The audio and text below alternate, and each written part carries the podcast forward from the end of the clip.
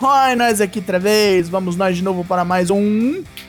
Traps, traps, traps. Sou Douglas Jung do Four Corners Wrestling Podcast e trago a vocês o que rolou no NXT de 11 de novembro em quase 8 minutos. Permitam-me.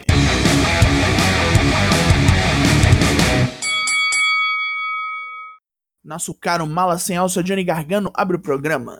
Para quebrar a maldição em suas defesas de título, ele traz uma roda que dirá qual o seu primeiro desafiante. E a roda cai em. Luta 1: Johnny Gargano versus Leon Ruff. Gargano destroça Ruff veloz e furiosamente, tacando o magrelo para tudo que é lado. Gargano vê Damian Priest na plateia e zoa bastante. Faz até aquele lance de arco e flecha que Priest costuma fazer. Ruff aproveita e tenta um roll-up. Assustado e surpreso, Gargano erra um super kick e toma um crucifix pin. Leon Ruff é o novo campeão norte-americano? Que porra acontece aqui? Priest vem comemorar com Ruff, que é tão magro que o cinturão nem fica direito nele. No backstage, Priest dá as chaves de seu carro para que Ruff fuja do possesso Gargano. Chega logo em seguida e estrala forte com o arqueiro da infâmia. William Regal chega e faz ambos sossegarem. Mais cedo, Jake Atlas ataca Raul Mendoza e Joaquim Wild no estacionamento para ter Santos Escobar sozinho. Será que funcionou? Não, já que os dois entram com ele no ringside para nossa próxima contenda. Luta 2: Santos Escobar vs Jake Atlas pelo cinturão Cruiserweight. Castigado por Escobar por um bom tempo, Atlas leva bastante dano no pescoço, caindo fora do ringue é atacado por Mendoza e Wild, mas consegue virar o jogo contra ambos, que são expulsos do ringside pelo juiz. De volta ao combate, fica bastante disputado com ambos trocando golpes pesados e tentativas de pin, até que Atlas venha quente no Rainbow DDT e seja pego por Escobar em seu novo finisher, o legado.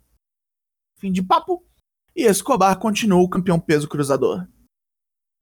Dexter Lumis aparece desenhando o juiz um no backstage. É arte-ataque ao vivo essa porra.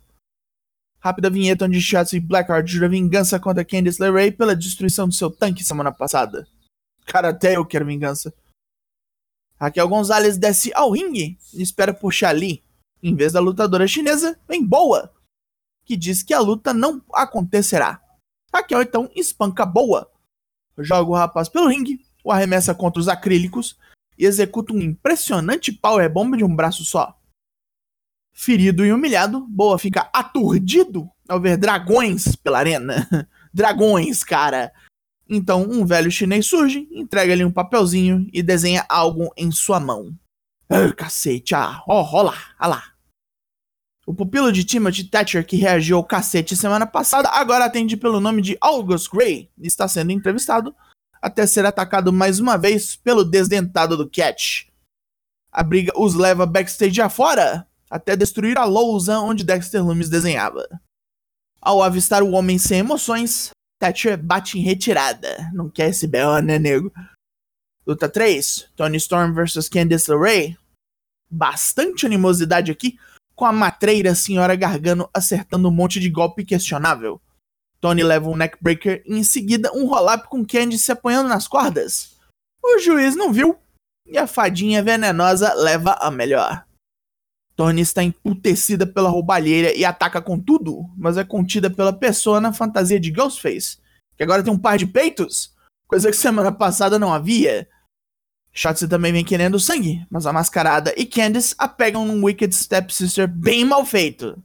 A ajudante não é outra senão Indy Hartwell. Dava pra ver de umas três esquinas essa.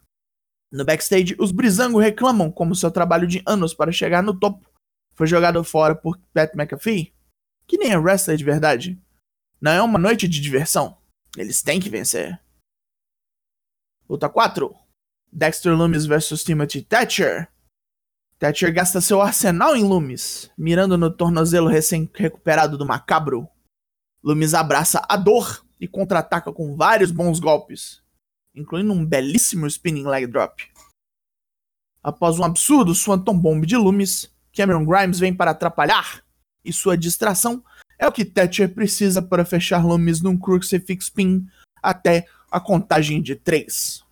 Depois da luta, Grimes embosca Loomis, enfia um saco em sua cabeça, e mete um cave-in com ele sentado numa cadeira. Johnny Gargano tenta apelar para William Regal no backstage, que continua irredutível. A ideia foi dele e ele perdeu.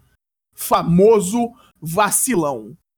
Tommaso Ciampa continua divagando sobre os novatos do NXT e como eles gostam de falar ao invés de fazer.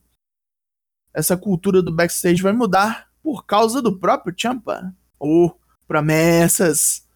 Pat McAfee escolta os campeões de tag ao ringue e invade a mesa dos comentaristas. Temos então um segmento Prime Target para hypar a luta entre Real Ripley e Yoshirai, que já é semana que vem.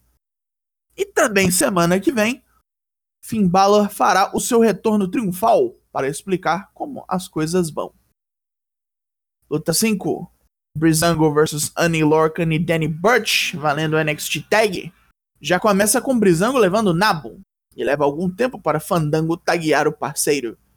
Breeze vem quente e arrebenta Danny Burch, mas é isolado e detonado pelos campeões. Pat McAfee para de falar merda no comentário e vai para o lado do ringue agitar algumas mutretas. Pete Dunne também interfere bastante. Durante uma distração, Drake Maverick vem buscando vingança por Killian Dane e mete um Enzo Igini em Lorcan. Depois lança um somersault em Pat McAfee. Pete Dunne dá cabo de Maverick e acerta Breeze logo após. Com toda essa zona, Fandango é pego de surpresa por uma cabeçada de Burt e um DDT elevado dos campeões. E já era a chance deles.